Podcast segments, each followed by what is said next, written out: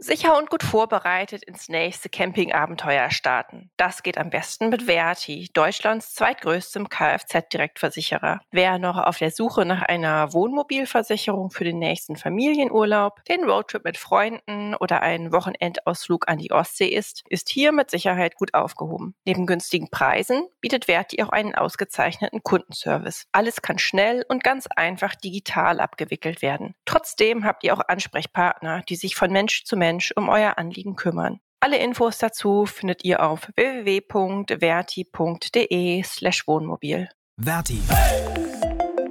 Genau deine Versicherung. Und jetzt ganz viel Spaß mit dem Podcast.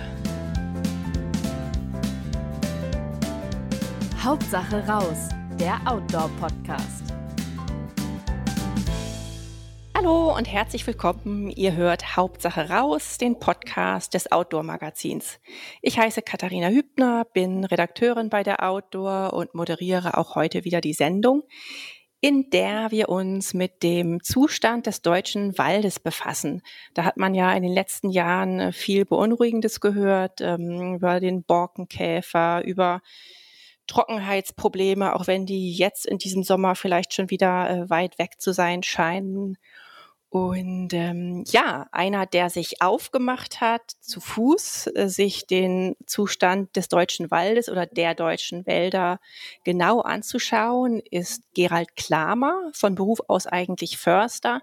Den Job hat er aber den Nagel gehängt und ist seit Februar wandernd unterwegs, geht eine große Runde, 6000 Kilometer durch Deutschland, will noch bis November unterwegs sein und er ist uns jetzt aktuell aus Thüringen zugeschaltet. Hallo Gerald, schön, dass du Zeit für uns hast.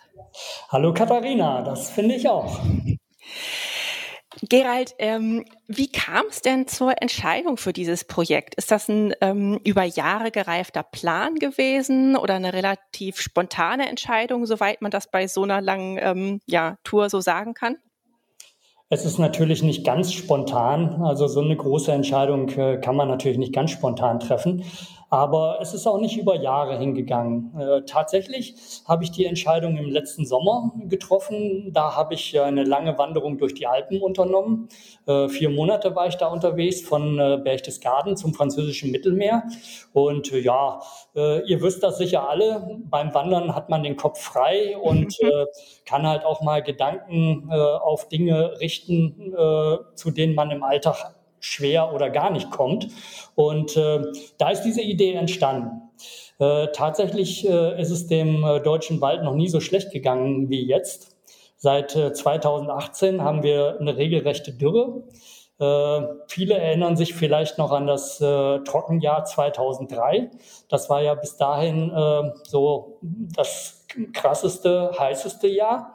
2018 war heißer, trockener und 2019 und 20, beide Jahre darauf folgend, waren genauso schlimm wie 2003. Und man kann sich natürlich vorstellen, drei solche Jahre in Folge haben natürlich äh, unseren Wald, der an ganz andere Bedingungen angepasst ist, schon teilweise an seine Grenzen gebracht. Ja, man kann darüber einiges lesen, aber ich dachte mir, ich muss mir mit eigenen Augen ein Bild machen, wie die Situation tatsächlich aussieht. Und äh, ja, du hattest es schon gesagt, ich bin Förster seit äh, 25 Jahren in Hessen. Ähm, von daher kenne ich mich ein bisschen mit Wald und Waldbewirtschaftung aus.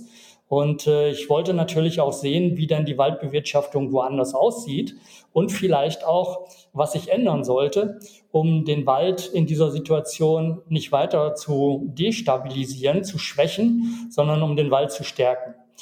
Äh, ja, das ist so meine Motivation, äh, meine Leidenschaft für den Wald sozusagen. Aber ich bin auch seit, ja, eigentlich schon seit Jahrzehnten großer Wanderer. Äh, bin eigentlich auch schon in Wanderschuhen auf allen Kontinenten außer der Antarktis gewesen, äh, in allen großen Gebirgen, Rocky Mountains, Himalaya, Anden und so weiter und so fort. Und äh, habe dabei natürlich auch viele Wälder und auch Nationalparks international kennengelernt. Ja, und ich wollte jetzt einfach mit diesem Projekt Waldbegeisterung diese beiden Leidenschaften zusammenbringen, um auch ganz gezielt auf den Zustand des Waldes aufmerksam zu machen. Und ich habe mir natürlich gedacht, hm, um damit hm, überhaupt ein bisschen in die Öffentlichkeit vorzudringen, das ist ja gar nicht so einfach, äh, ist so ein, ja, ich doch sage, relativ außergewöhnliches Projekt, äh, was so ein bisschen Inhaltliches zum Wald mit einem spannenden Abenteuerthema verbindet. Genau das Richtige. Auch was zu mir passt. Mhm. Und ja, du sagtest es schon, seit Februar bin ich jetzt unterwegs, äh, habe inzwischen ungefähr die Hälfte der Strecke und auch der Zeit hinter mir und äh, ja, bis Mitte November will ich noch unterwegs sein. Da habe ich ja schon wieder fast äh, mehrere Fragen gleichzeitig. Aber mal als erstes, du sagst ja gerade, ähm, du hast so ungefähr die Hälfte der Zeit, die Hälfte der Strecke hinter dir. Zu welchem Fazit oder Zwischenfazit bist du denn bisher gekommen? Äh, wie sieht's aus in den Wäldern, in denen du bisher warst? Die Situation ist regional sehr unterschiedlich. Es gibt richtige Katastrophenregionen, wie beispielsweise in Nordrhein-Westfalen, Sauerland, Siegerland, Bergisches Land wo ganze Hänge abgestorben sind. Es ist äh, in der Regel die Baumart Fichte, das ist auch die häufigste Waldbaumart äh, bei uns, die äh, auf ganzen Flächen äh, ja, tot ist, abgestorben ist. Gar nicht mal durch die Trockenheit direkt, sondern die Trockenheit hat halt die Bäume geschwächt und die wurden dann halt ein leichtes Opfer für Borkenkäfer, die sie letzten Endes zum Absterben gebracht hat. Ähm, in anderen Gegenden äh, denkt man, die Welt ist noch völlig in Ordnung. Da gibt's also auch durchaus noch richtig intakte alte Fichtenbestände und man denkt, ja, äh, der Borkenkäfer ist hier überhaupt noch nicht angekommen. Ähm, was mir besondere Sorgen aber macht, ist halt auch der Zustand unserer heimischen Laubbaumarten, vor allen Dingen der Buche. Bei den Fichten muss man sagen, in äh, großen Teilen der Gebiete, wo sie heute wächst, ist sie halt vom Menschen hingebracht worden gehört da eigentlich auch von Natur aus gar nicht so hin und äh, hatte schon immer große Probleme. Aber die Buche, das wäre von Natur aus die Baumart bei uns in Deutschland. Und äh, wenn die auch Probleme kriegt, dann äh, macht das natürlich schon große Sorgen. Allerdings muss man sagen, die ist nirgendwo so auf großen Flächen abgestorben wie die Fichte, sondern das sind in der Regel einzelne Bäume. Viele Kronen sehen auch schlecht aus, so hat vielleicht auch der eine oder andere schon gesehen, trockene Äste in der Krone. Die Bäume sind geschwächt, haben in ihrer Vitalität nachgelassen, sind aber größtenteils nicht abgestorben und haben größtenteils auch die Chance, sich wieder zu erholen. Und da ist halt so ein äh, trockenes, äh, so ein, so ein nasses äh, Frühjahr und auch ein nasser Sommer bisher äh, ganz toll. Also das gibt den Bäumen sicher nochmal eine gute Erholungspause. Also wie gesagt, die Situation ist regional sehr unterschiedlich, aber alle Waldbäume sind betroffen.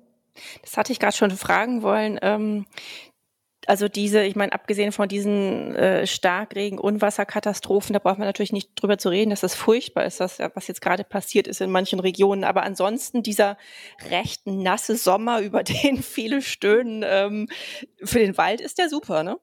Absolut. Äh, absolut. Äh, man sieht das auch, äh, dass es den Bäumen richtig gut tut. Allerdings muss man natürlich sagen, äh, dass das auch erstmal nur ein Tropfen auf einen heißen Stein ist. Ne, zum Teil sind ja die Grundwasserspiegel regelrecht abgesackt und bis sich Grundwasser wieder auffüllt, da muss es schon wirklich viel regnen.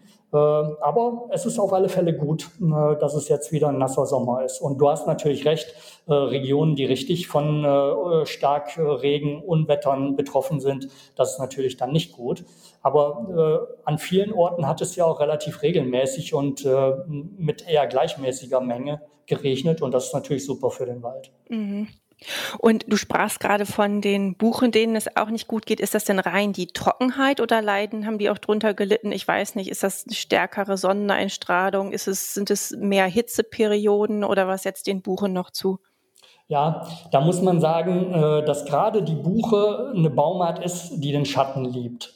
Und äh, wenn die der Sonne zu stark ausgesetzt sind, dann kriegen die Sonnenbrand wie die Menschen. Und äh, da platzt dann die Rinde regelrecht ab und äh, äh, ja, öffnet so natürlich Tor und Tür für Pilze, die da eindringen können, äh, andere Schädlinge, die da sonst an die Buchen nicht rangehen würden. Man muss aber auch sagen, äh, dass ein Teil der Probleme bei der Buche auch hausgemacht ist. Äh, von Natur aus wächst die Buche halt in dichten, schattigen Beständen. Und wenn die durch die Bewirtschaftung zu stark aufgelichtet werden, dann ist das eine wirtschaftsbedingte Schwächung, äh, die ich auch an sehr vielen Stellen leider feststellen muss. Mhm. Mm, zu deinem, zu deinem Unterwegssein jetzt. Also du verbringst ja, so wie ich es verstanden habe, von, von sieben Nächten, also von einer Woche, schläfst du sechs Nächte im Wald direkt, oder? Ja, das ist äh, etwas unterschiedlich, aber äh, ich äh, blogge ja praktisch jeden Tag äh, live und äh, das braucht natürlich, ich habe äh, einen Laptop auch dabei, das braucht natürlich relativ viel Strom. Äh, und äh, so einmal in der Woche, alle zehn Tage, muss ich irgendwo eine Steckdose. Äh, das ist nicht immer mit einer Übernachtung verbunden. Mhm. Also jetzt zum Beispiel bin ich auf der Natura 2000 Station Possen hier in Thüringen zu Gast. Da kann ich auch meine elektrischen Geräte anschließen, äh, brauche dann also keine Übernachtung in irgendeiner Unterkunft. Aber so im Schnitt ist es schon einmal die Woche alle zehn Tage, ja. Und wenn du so viel im Wald übernachtest und das ja wahrscheinlich auch überwiegend ohne Zelt, oder? Ja, Zelten im deutschen Wald ist ja verboten. Ja, eben, genau. Nach allen Landeswaldgesetzen. Aber was nicht verboten ist, ist einfach das Übernachten. Und äh, wenn das Wetter halbwegs äh, gut ist, sprich äh, kein Regen äh, fallen könnte, dann schlafe ich einfach unter dem Sternenhimmel. Das ist für mich das Allerschönste. Ich habe aber auch einen Tarp dabei als leichten Wetterschutz mhm. äh, den ich dann halt äh, oben drüber habe. Klar. Was ich nämlich gerade fragen wollte in dem Zusammenhang, ähm, ändert das jetzt auch nochmal deinen Blick auf den Wald oder einzelne Bäume, ähm, die Wahrnehmung? Oder ist das, wenn du, ich meine, wenn du ein Vierteljahrhundert äh, als, als Förster tätig warst, da ist man so viel im Wald gewesen, sieht man dann jetzt nicht mehr so viel Neues? Ähm, das äh, bei Tag und Nacht im Wald sein äh, schärft natürlich schon auch meinen Blick. Aber äh, ganz besonders, äh, ja, äh, etwas zum Lernen ist für mich, dass ich wirklich die sehr unterschiedlichen Regionen Deutschlands intensiv kennenlerne. Mhm. Äh, als Förster kennt man natürlich seine Region sehr gut, äh, ist natürlich im Studium und auch danach schon äh, an der einen oder anderen Stelle auf irgendeine Exkursion gewesen. Aber äh, in der Intensität und dem Umfang, wie ich das jetzt mache, äh, gibt es das halt sonst so nicht. Und äh, ich lerne halt ständig irgendwas Neues. Ich wandere auch nicht nur ausschließlich. Äh, also die 6000 Kilometer wandere ich natürlich schon am Stück. Äh, also nicht ohne in öffentliche, äh, ich steige nicht in öffentliche Verkehrsmittel ein oder sonst was. Aber ich habe ganz viele Ansprechpartner, so, die ich dann auch besuche und mir von denen was zeigen lasse. Das ist so eine Mischung aus naturnah arbeitenden Forstbetrieben, Wissenschaftler, die gerade zum Thema Wald- und Klimawandel forschen, Bürgerinitiativen, auch Einzelpersonen, die in besonderer Weise mit dem Wald verbunden sind. Und äh, ja, das rundet äh, meinen Blick auf den Wald äh, ganz stark ab und lässt mich auch ständig was Neues lernen. Mhm.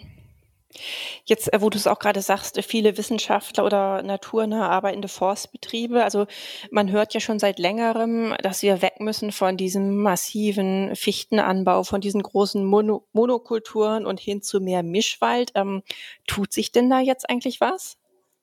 Also das ist überhaupt kein neues Thema. Nee, äh, eben. Das wurde vor 30 Jahren schon gesagt. Äh, es ist auch etwas gemacht worden aber in viel zu geringem Umfang. Und äh, äh, jetzt äh, in diesen Tagen ist gerade der Waldbericht der Bundesregierung erschienen, der das eigentlich zahlenmäßig auch nochmal ganz gut wiedergibt. Äh, die jetzige Schadensfläche, also wo der Wald abgestorben ist, das sind 180.000 Hektar. Äh, das ist schon eine ganze Menge, aber wo äh, der Wald praktisch dringend umgebaut werden muss, weil er halt äh, so gefährdet ist, äh, das sind, das ist noch eine zehnmal größere Fläche. Also wir reden da wirklich über Dimensionen, äh, die eine große Herausforderung, eine große Aufgabe bedeuten.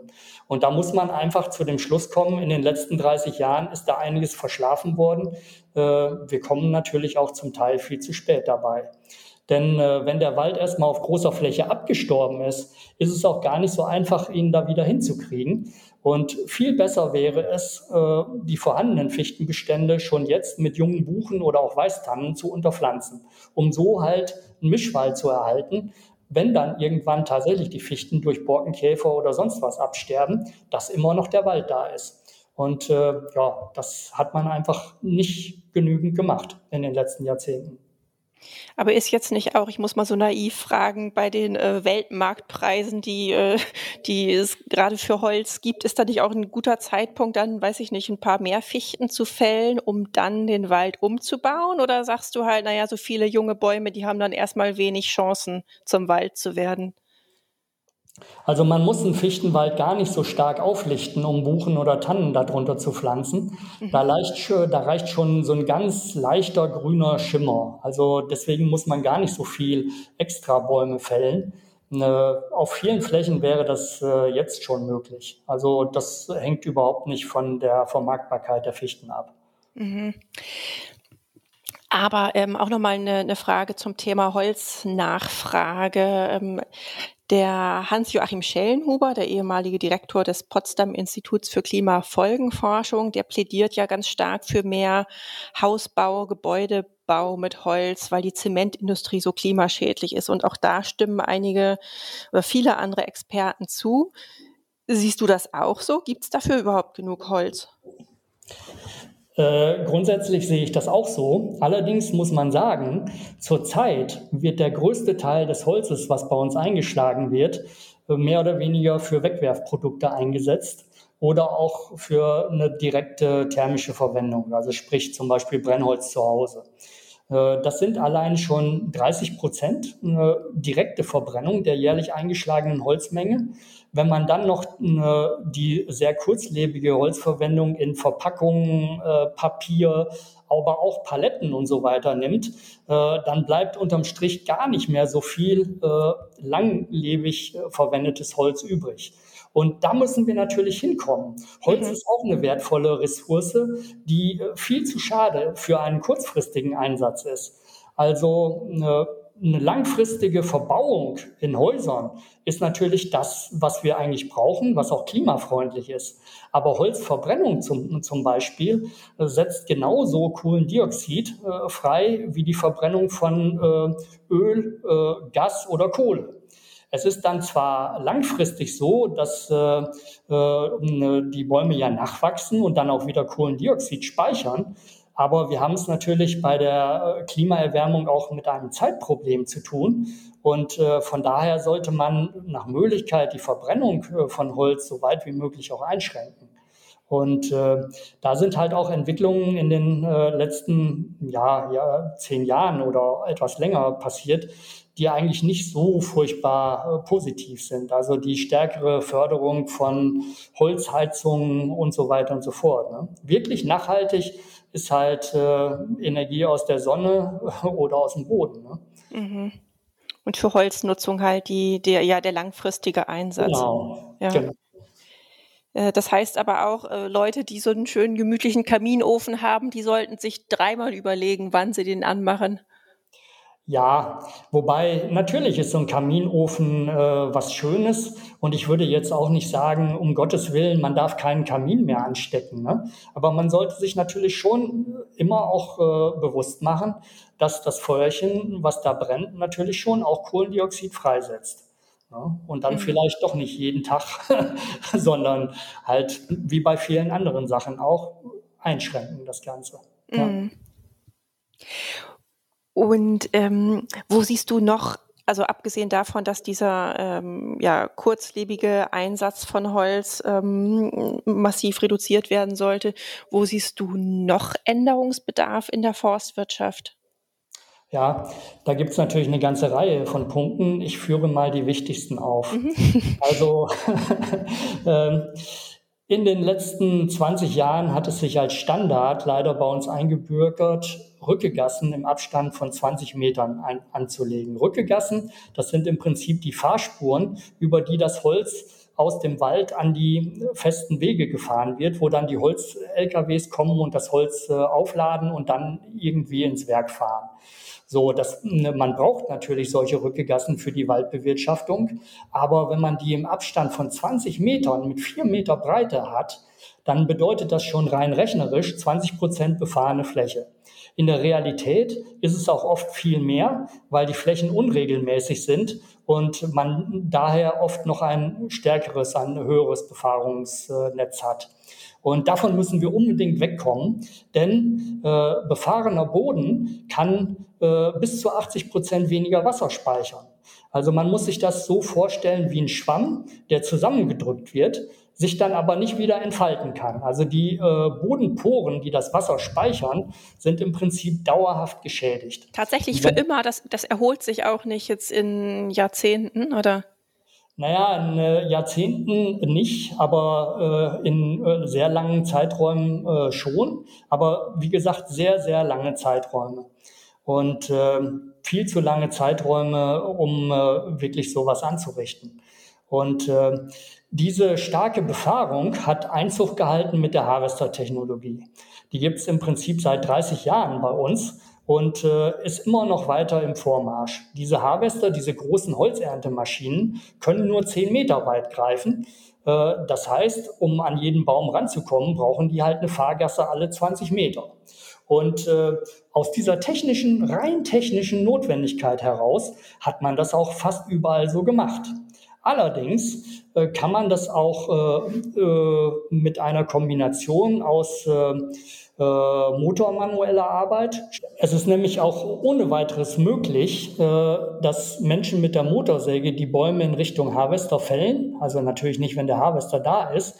Der kann die sich dann ranziehen und aufarbeiten. So ein kombiniertes Verfahren ist technisch ohne weiteres möglich, kostet natürlich etwas mehr Geld, aber dieses mehr muss es uns wert sein also auch dem Waldbesitzer äh, letzten Endes äh, wert sein, auszugeben für den Wald. Das wäre ein Punkt. Das Thema Mischwald hatten wir schon. Äh, ich habe ja das Thema Buchenwald und zu starke Auflichtungen schon ein bisschen angedeutet. Ja, gerade die alten Buchenbestände, sprich äh, 120 Jahre aufwärts und älter, das ist eigentlich unser Naturerbe. Davon ist eigentlich gar nicht so viel übrig geblieben. Äh, es ist ein Schatz, den wir nutzen können, aber den sollten wir äußerst vorsichtig nutzen. Und äh, zurzeit ist es einfach so, dass wir äh, dem alten Buchenwald eine Atempause gönnen sollten äh, und gar nicht nutzen, also in den ganz alten Beständen. Das haben einige Landesforstbetriebe auch schon so erkannt und setzen das um, zum Beispiel Rheinland-Pfalz. Aber das sollte eigentlich äh, zurzeit zum Standard auf der ganzen Fläche werden.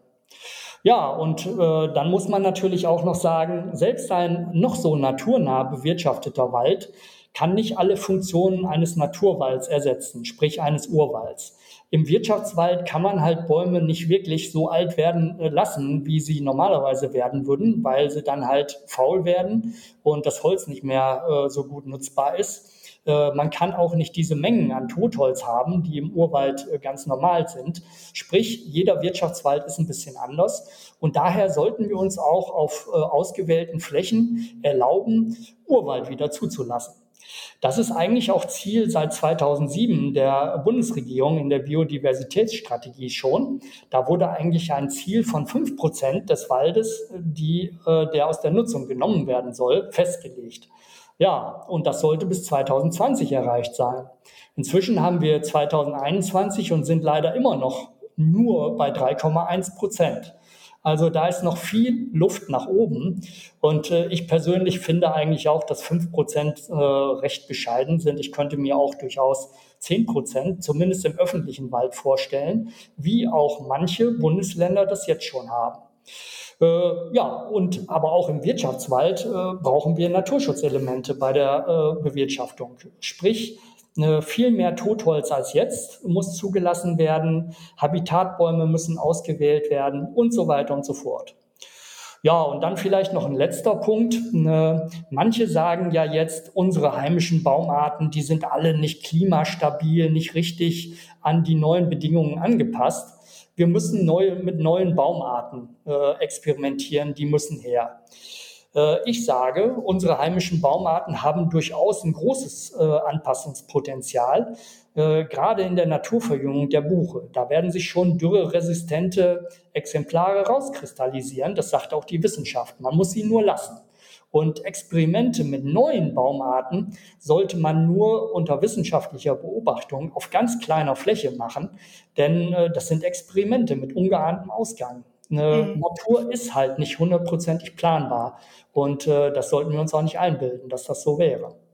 Das ist ganz interessant. So bei einigen Sachen, die du, ähm, die du sagst, da, da ähm, ja, die, die ähneln auch so ein bisschen den ähm, dem, was der Peter Wohlleben sagt, den meisten Hörern wahrscheinlich ein Begriff, ebenfalls äh, Förster bzw. Förster gewesen, Bestseller-Autor und äh, der sagt ja, der, der plädiert ja auch ganz stark für weniger Rückefahrzeuge und sagt, sagt eben auch, nee, wir sollten hier nicht ähm, fremde Arten, Baumarten einführen. Der spricht sich ja sogar für äh, Waldbewirtschaftung mit Pferden aus. Siehst du das auch ähnlich, weil die eben halt den Boden so gut wie gar nicht verdichten? Oder ist das jetzt irgendwie, ist das altmodisch, romantisch verklärend, Rückepferde einzusetzen?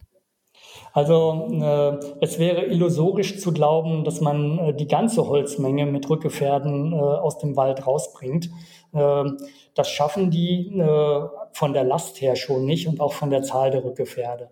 Also das wäre sicherlich nicht umsetzbar. Aber man kann auch heutzutage Rückepferde sehr sinnvoll einsetzen, nämlich in Kombination mit Maschinen. Äh, das machen auch äh, naturnah arbeitende Forstbetriebe. Da erreicht äh, im Prinzip das mit Pferden gerückte Holzvolumen um die 20 bis 30 Prozent der gesamten Holzmasse. Ja, das ist schon eine ganze Menge. Ja. Es ist auch toll, dass das gemacht wird, aber eine Maschinen braucht man schon auch noch, nur es sollte doch in geringerem Umfang als zurzeit äh, durchgeführt werden. Mhm. Und dann habe ich noch eine Frage, weil du auch gerade von äh, Urwäldern sprachst, dass es mehr, ja, im Prinzip mehr Urwälder geben sollte. Und es ist ja, ich, ich weiß die Zahl nicht konkret, aber es ist ja doch ein gar nicht mal so kleiner Teil des deutschen Waldes ist Privatwald. Das weißt du wahrscheinlich, oder? Wie viel das ist? Genau, das ist äh, fast die Hälfte tatsächlich. Fast die Hälfte. Mhm. Wäre es sinnvoll, da auch irgendwelche Anreize zu schaffen für Waldbesitzer, äh, da Urwald entstehen zu lassen? Ja, äh, wobei für äh, Privatwaldbesitzer noch sinnvoller wäre es, äh, Förderinstrumente zu schaffen, äh, um halt auch äh, das zu honorieren, wenn Habitatbäume belassen wird, belassen werden, ein höherer Totholzanteil da ist und so weiter und so fort. Zum Teil gibt es solche Förderinstrumente auch schon, je nach äh, Bundesland etwas unterschiedlich und ich denke, die Richtung geht äh, schon ganz klar dahin. Aber äh, bei den großen Flächen, die halt ja, sich vielleicht dann auch wieder zum Urwald entwickeln können, handelt es sich eigentlich immer um Staatswald. Also da sehe ich den Staat, sprich die Bundesländer, eher in der Verpflichtung. Mhm. Aber es gibt auch Kommunen, wie zum Beispiel die Stadt Baden-Baden, die ohne eine Entschädigung äh, einen großen Teil oder einen, einen, guten Teil ihres Waldes, zum Beispiel dem Nationalpark Schwarzwald, hinzugefügt hat. 400 Hektar waren das. Und äh, sowas finde ich natürlich schon auch gut, wenn das, wenn sich Kommunen mal für so naturschutzfreundliche Maßnahmen entscheiden. Mhm. Jetzt reden wir hier oder haben viel gesprochen über, ähm, ja, über, über Waldbesitzer oder waldbesitzende Kommunen, Regionen. Was kann ich denn als Person für den Wald tun, äh, wenn ich nicht Waldbesitzer bin, was ja auch auf viele Menschen zutrifft? Ja, also zurzeit werden ja so Baumpflanzaktionen groß propagiert. Ne? Da muss man sagen, hm, man muss da schon unterscheiden, ob das wirklich sinnvolle Sachen sind oder nicht. Ne, viele Flächen werden sich auch von Natur aus wieder bewalden. Da muss man gar nicht unbedingt pflanzen. Und wenn gepflanzt wird, sollte man nicht unbedingt auf ganzer Fläche äh, pflanzen. Man kann der Natur durchaus schon mehr Raum geben. Damit will ich nicht sagen, dass äh, Pflanzungen generell überhaupt keinen Sinn machen. Also da, wo weit und breit keine Laubbaumarten sind, wie das leider zum Teil der Fall ist, muss man natürlich schon pflanzen, um die da wieder hinzubringen. Also da muss man sehr genau schauen, aber grundsätzlich äh, sind solche Baumpflanzaktionen äh, durchaus vernünftig. Äh, aber wie gesagt, man muss genau gucken. Was aber noch wichtiger ist äh, für den einzelnen Bürger, ist halt, demnächst haben wir ja wieder eine sehr wichtige Wahl. Und äh, ja, da sollte man natürlich schon auch gucken, welche Partei äh, letzten Endes ein klimafreundliches, waldfreundliches Programm hat. Und äh, das halte ich für heutzutage ein sehr entscheidendes Kriterium, was die Wahlentscheidung angeht. Mhm. Ja, klar, äh, um, um, gut leben zu können, müssen wir überhaupt erstmal weiter leben können, sozusagen. Ähm, und ja. Ähm, wir haben noch gar nicht so wirklich viel drüber gesprochen, wie jetzt ein äh, typischer Alltag bei dir gerade aussieht. Also wie viel gehst du am Tag? Äh, wie hältst du es mit Essen? Wirst du viel eingeladen? Gehst du in Supermärkte oder setzt du dich in Cafés? Ja, eine ganze Menge Fragen. also äh, ja, mein typischer Tag beginnt äh, mit den Vögeln im Prinzip. also die wecken mich äh, in der Regel, frühstücke ich dann äh, noch im Lager, also so in der Dämmerung. Äh, ich esse Müsli normalerweise morgens. Müsli mit Babypulver, denn so richtiges Milchpulver gibt es ja bei uns äh, im Gegensatz zu vielen anderen Ländern in der Regel nicht im Supermarkt zu kaufen. Aber so Babynahrung ist da auch ganz gut. Und äh, ja, so als kleine Ergänzung habe ich dann immer noch ganz gerne entweder Schokocreme, Honig oder Erdnussbutter dabei. Und äh, ja, das gibt dann schon ganz gut Energie für den Tag. Und äh, ja, ich habe meine Tour im Prinzip äh, mit äh, einer täglichen Strecke von 30 Kilometern geplant. Äh, allerdings habe ich auch immer mal unvorhergesehene Verzögerungen, wo ich dann plötzlich auch äh, Strecken äh, über 40 Kilometer über längere Zeit laufen muss, um einfach meine Termine zu schaffen. Äh, das ist nämlich schon eigentlich ein großer Unterschied zu einer normalen Wanderung, wie ich sie sonst mache dass ich eigentlich äh, ständig gucke, dann habe ich den nächsten Termin, so und so viele Kilometer liegen dazwischen, wie kann ich das schaffen? Also das äh, hat auch schon eine ganze Menge immer schon mit einem gewissen Zeitdruck zu tun, weil letzten Endes, wenn ich einen Termin habe, kann ich die Leute auch nicht warten lassen. Bist, wollte ich gerade fragen, bist du schon mal zu spät gekommen oder hast du es bisher immer pünktlich geschafft?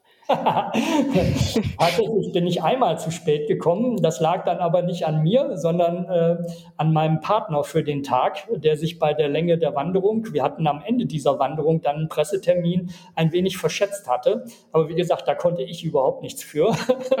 bei, den, bei den Terminen, die ich selber gemacht habe, war ich tatsächlich bis jetzt immer pünktlich. Das ist mir auch sehr wichtig.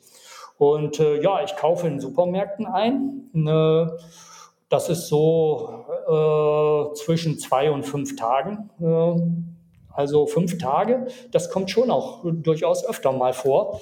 Denn äh, ja, auf meiner Strecke versuche ich eigentlich größere Städte so weit wie möglich zu vermeiden. Und in vielen Dörfern gibt es halt auch gar keine Supermärkte. Und äh, da kann man sogar in Deutschland schon mal größere Strecken haben, wo dann auch direkt an der Strecke nichts ist. Also mhm. zwischen zwei und fünf Tagen habe ich immer im Rucksack. Äh, Zurzeit kann ich meinen Proviant auch ein bisschen aus dem Wald aufbessern. So die ersten Himbeeren sind ja reif, Heidelbeeren, dann gibt's Kirschen, Walderdbeeren und so weiter und so fort. Das ist eigentlich auch so ganz nett und bessert sicher meine Vitaminversorgung auch ein bisschen aus, auf. Kochen tue ich gar nicht. Also ich habe äh, weder einen Kocher mit noch einen Topf oder sonst was. Ne, ich habe auch für mich festgestellt, dass es überhaupt kein Problem ist, also auch auf anderen langen Touren. Und ähm, ja, das ist auch auf dieser Tour jetzt so der Fall. Echt nur Aber, kaltes Essen, außer du kehrst mal ein oder beziehungsweise nur, nur bist eingeladen. Essen, ähm, oh je. so, so einkehren, ne, die meiste Zeit auf meiner Tour bis jetzt ging das mit dem Einkehren ja überhaupt nicht, weil Corona, Corona klar. Mhm. Da war ja alles geschlossen. Inzwischen äh, geht das wieder, äh, mache ich aber trotzdem nur sehr, sehr selten. Äh, dann und wann werde ich tatsächlich auch eingeladen. Äh, da freue ich mich dann immer ganz besonders und ja, da werde ich dann auch bekocht und weiß dann halt so ein schönes, warmes Essen mal wieder richtig zu schätzen. Denn äh, das ist ja auch eine Sache bei so einer Tour, dass man gewohnten Komfort, sei es nun warmes Essen oder eine heiße Dusche, mal wieder richtig schätzen lernt. Ganz toll. Mhm. Oh Gott, ja, das glaube ich. Aber, aber sag nur mal, das, das erschüttert mich jetzt doch gerade ein bisschen mit dem kalten Essen. Vor allem, ähm, hast du denn einen Kocher dabei, um dir wenigstens mal einen heißen Tee zu machen oder einen Kaffee oder trinkst du auch nur kaltes? Nein, wie gesagt, ich habe überhaupt keinen Kocher dabei. Krass, und, okay. Äh, ich, mache, ich mache tatsächlich auch kein Feuer. Das ist ja verboten im Wald. Das ist auch ganz wichtig, gerade wenn es trocken im Wald ist, da auch wirklich kein Feuer zu machen.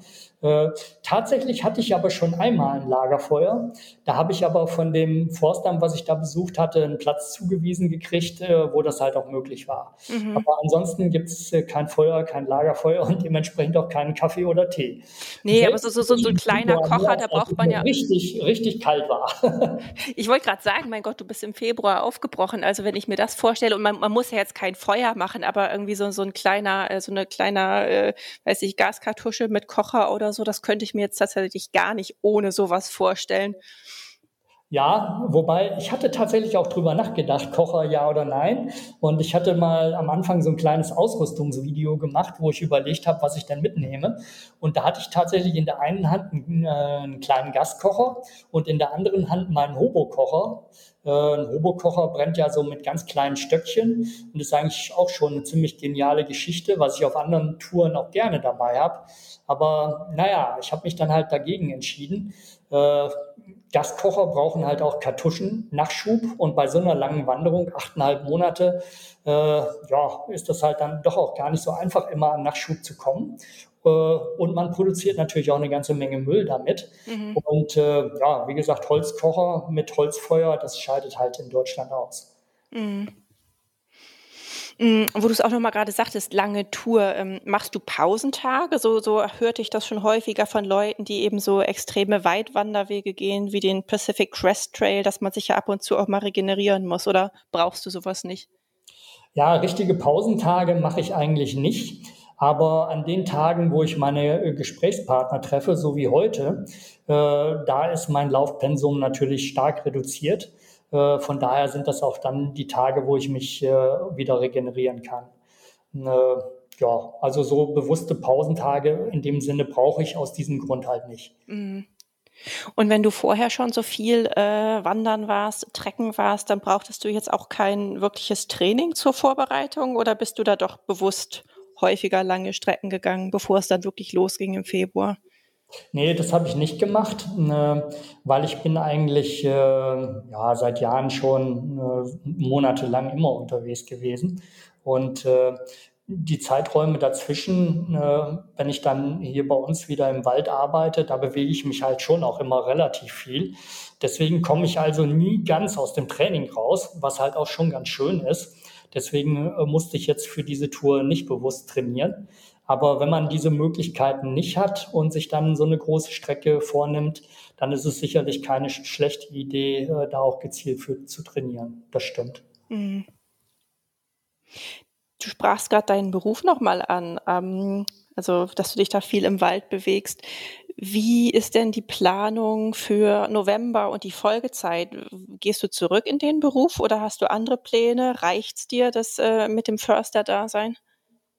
Ja, ich habe ja äh, meine Stelle als Forstbeamter gekündigt tatsächlich. Ja, okay. Äh, ich würde grundsätzlich äh, sagen, dass es äh, immer unmöglich ist, nochmal wieder da zurückzukehren in irgendeine, auf irgendeine Försterstelle. Das ist aber zunächst nicht mein Plan. Und äh, nach der Wanderung äh, werde ich sehr viel damit zu tun haben, die Wanderung auszuwerten. Ich will halt ein Buch schreiben, ich will einen Vortrag ausarbeiten, den ich dann natürlich auch halten möchte an äh, vielen Stationen und äh, werde damit halt äh, jede Menge zu tun haben in der Zeit ab November erstmal. Das heißt, es geht dann quasi in die Selbstständigkeit erstmal.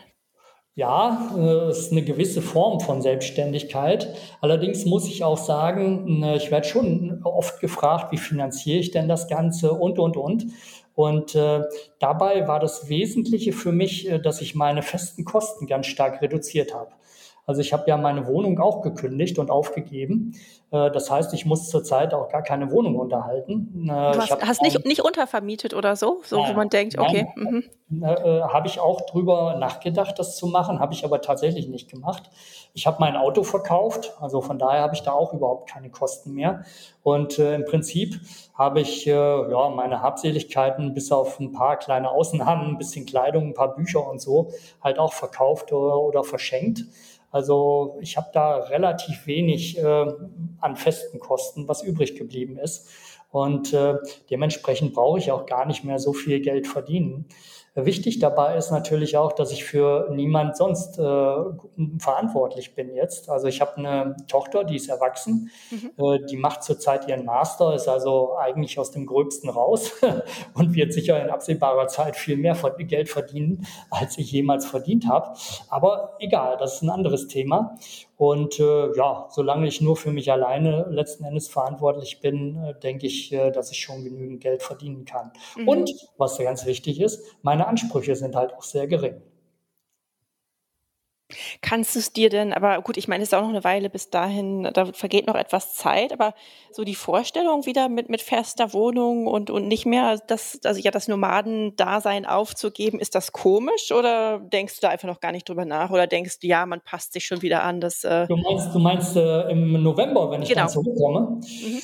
Ja, da freue ich mich natürlich zum Teil sogar drauf. Äh, weil äh, es ist zwar einerseits schön, jeden Tag neue Eindrücke zu erhalten, aber andererseits ist natürlich so eine Ruhepause nach achteinhalb Monaten dann sicherlich auch nicht schlecht, um das Ganze mal noch weiter äh, sacken zu lassen und zu verarbeiten. Wobei ich glaube, dabei hilft es mir schon sehr, dass ich jetzt auch äh, während der Wanderung schon äh, jeden Tag Tagebuch, also tatsächlich mit Stift und Papier schreibe und wie gesagt äh, auch im Blog äh, jeden Tag meine Eindrücke wiedergebe. An, ansonsten denke ich, dass eine ganze Menge auch schon in so langer Zeit verloren gehen würde einfach. Aber ich mhm. freue mich tatsächlich äh, schon auch darauf, eine Zeit lang dann wieder an, an einem festen Ort zu sein. Mhm. Und jetzt muss ich zum Schluss noch, äh, ja, leicht kritisch noch fragen. Ähm, du warst ja tatsächlich fast überall in der Welt ähm, trekkingmäßig unterwegs. Ich war da noch auf deinem anderen Blog ähm, in Skandinavien, Nepal, Neuseeland, Kanada, Afrika. Wie passt denn das zum Klimaschutzwunsch? Äh, das ist eine schöne kritische Frage. äh, da muss ich sagen, das passt natürlich schlecht im Prinzip, weil äh, Fliegen schädigt natürlich äh, das Klima ganz massiv. Allerdings glaube ich persönlich auch, äh, das, was oft gesagt wird, dass man mit persönlichen Konsumentscheidungen was bewirken kann, daran glaube ich nicht wirklich. Und das zeigen auch viele Sachen, ob das nun das Thema Fliegen ist das äh, Thema ähm, Ernährung, äh, sprich äh, ökologische Landwirtschaft und, und, und. In all diesen Bereichen bringt eigentlich der persönliche Konsum wenig. Ich denke, dass wir einfach eine andere Politik brauchen, die halt dann auch Fliegen und solche Geschichten einfach teurer macht. Mhm. Und ich persönlich würde sagen, dass äh, die meisten Leute fliegen ja, weil es ziemlich billig ist. Aber es war mir halt so wichtig, äh, solche anderen Gegenden auch kennenzulernen, dass ich auch sicherlich einen höheren Flugpreis in Kauf genommen hätte. Und äh, ja, von daher ist für mich die Lösung äh, des tatsächlich vorhandenen Problems viel Fliegen nicht die persönliche Entscheidung, fliege ich nun ja oder nein, sondern sich dafür einzusetzen, dass die Politik so ist, dass das Fliegen insgesamt teurer wird. Mhm. Und äh, da würde ich jederzeit absolut zustimmen, auch wenn ich persönlich dann mehr zahlen müsste. Mhm. Okay, ja, also ich meine, ich, es ist jetzt auch nicht so, dass ich überhaupt nicht nie geflogen wäre und nicht weit weg gewesen wäre, aber es, es interessierte mich einfach gerade so, gerade vor dem Hintergrund ähm, ja, deiner klar, Wanderung. Das ist, auch, tatsächlich ein Dilemma. Ne? Ja. Aber andererseits finde ich es halt auch sehr wichtig, äh, ein bisschen was von der Welt gesehen zu haben, mhm. um halt auch einfach Sachen bei uns einordnen zu können. Und äh, ich denke nach wie vor, dass Reisen den Horizont ganz stark erweitert. Und äh, wenn man äh, nun sagt, ich beschränke meinen äh, Reisekreis nur noch auf Europa, fände ich das halt ein bisschen schade, weil äh, ich glaube schon Weltoffenheit und äh, ja, Aufgeschlossenheit der Welt gegenüber entsteht durch Reisen, auch durch Begegnungen auf Reisen. Und äh, ja, das muss man natürlich auch irgendwo ins Verhältnis setzen zu den negativen Folgen durch, äh, durch das Fliegen. Das mhm. ist so. Jetzt erstmal bist du ja weiterhin äh, ökologisch vorbildlich unterwegs. Wohin führt dich deine Strecke jetzt in den nächsten Tagen oder bleibst du noch ein bisschen vor Ort? Nee, du ziehst ja meistens weiter. Genau. Äh, ja, ich werde jetzt äh, ganz viel in den östlichen Bundesländern unterwegs sein in den nächsten Monaten. Äh, ja, es geht jetzt weiter in äh, Thüringen, äh, an Weimar vorbei, dann Richtung Erzgebirge, ins Elbsandsteingebirge, dann halt ins ostdeutsche Flachland durch die Lausitz, an Berlin vorbei, zur Müritz, an die Ostsee, bei Rügen und äh, ja, bei Lübeck erreiche ich dann halt wieder äh, die westlichen Bundesländer und werde dann im Prinzip der Grenze zwischen Niedersachsen und äh, Sachsen-Anhalt nach äh, Süden folgen. Äh, Im Harz erreiche ich dann wieder das Mittelgebirge und der Endspurt ist dann im Prinzip durch Nordhessen zurück nach Marburg, wo ich aufgebrochen bin. Da schließt sich dann der Kreis. Beim ja, wievielten Paar? bei, beim wievielten Paar Wanderschuhe bist du jetzt? Tatsächlich erst beim zweiten, äh, wobei das erste hatte schon ein paar hundert Kilometer runter. Ich muss allerdings sagen, das zweite Paar jetzt, das sieht äh, richtig traurig aus. hat kein Profil mehr, hat viele Löcher, aber ja, solange es äh, geht, werde ich schon da noch ein bisschen weiterlaufen. Äh, tatsächlich habe ich bei dem äh, Freund, bei dem ich meine wenige Ausrüstung und die wenigen Sachen, die ich behalten habe, untergestellt habe, so ein kleines Schuhdepot angelegt. Und den werde ich bald mal kontaktieren, dass er mir das nächste Paar schickt. Okay, dann ja, toi, toi, toi und überhaupt viel Erfolg für die weitere Wanderung, auf dass das äh, Wetter einigermaßen mitmacht. Aber vor Regen ähm, haben wir gehört, fürchtest du dich nicht unbedingt, solange der sich, äh, ja, solange es normaler, mäßiger Regen ist. Ähm, für unsere Hörer, ihr könnt Geralds Tour natürlich nachverfolgen auf seinem Blog Waldbegeisterung, auf den wir in den Show Notes auch verlinken. Da kann man, könnt ihr auch die Reise von Anfang an euch anschauen und ähm, viele interessante Beiträge lesen. Gerald, ich bedanke mich ganz herzlich bei dir für deine Zeit. Das war sehr interessant. Ja, Katharina, ich fand es auch sehr nett. Ich fand deine Fragen auch super. Und äh, ja, ich hoffe, dass bei den Hörern auch ein bisschen was zum Thema Wald hängen geblieben ist. Und ja, wer Interesse hat äh, an meiner Tour, kann natürlich auch auf dem Blog jederzeit nachlesen. Würde mich freuen. Auch Kommentare freuen mich natürlich immer sehr. Genau, okay. Ja, dann sind wir am Ende angelangt. Ähm, danke für eure Aufmerksamkeit und wenn euch unser Podcast gefällt, dann abonniert ihn doch gerne gleich hier oder auch unseren Newsletter auf www.outdoor-magazin.com und ihr findet uns natürlich auch gedruckt am Kiosk oder per Abo in euren Briefkästen sowie auf Facebook und Instagram. Bis bald, ciao! Hauptsache raus, der Outdoor-Podcast.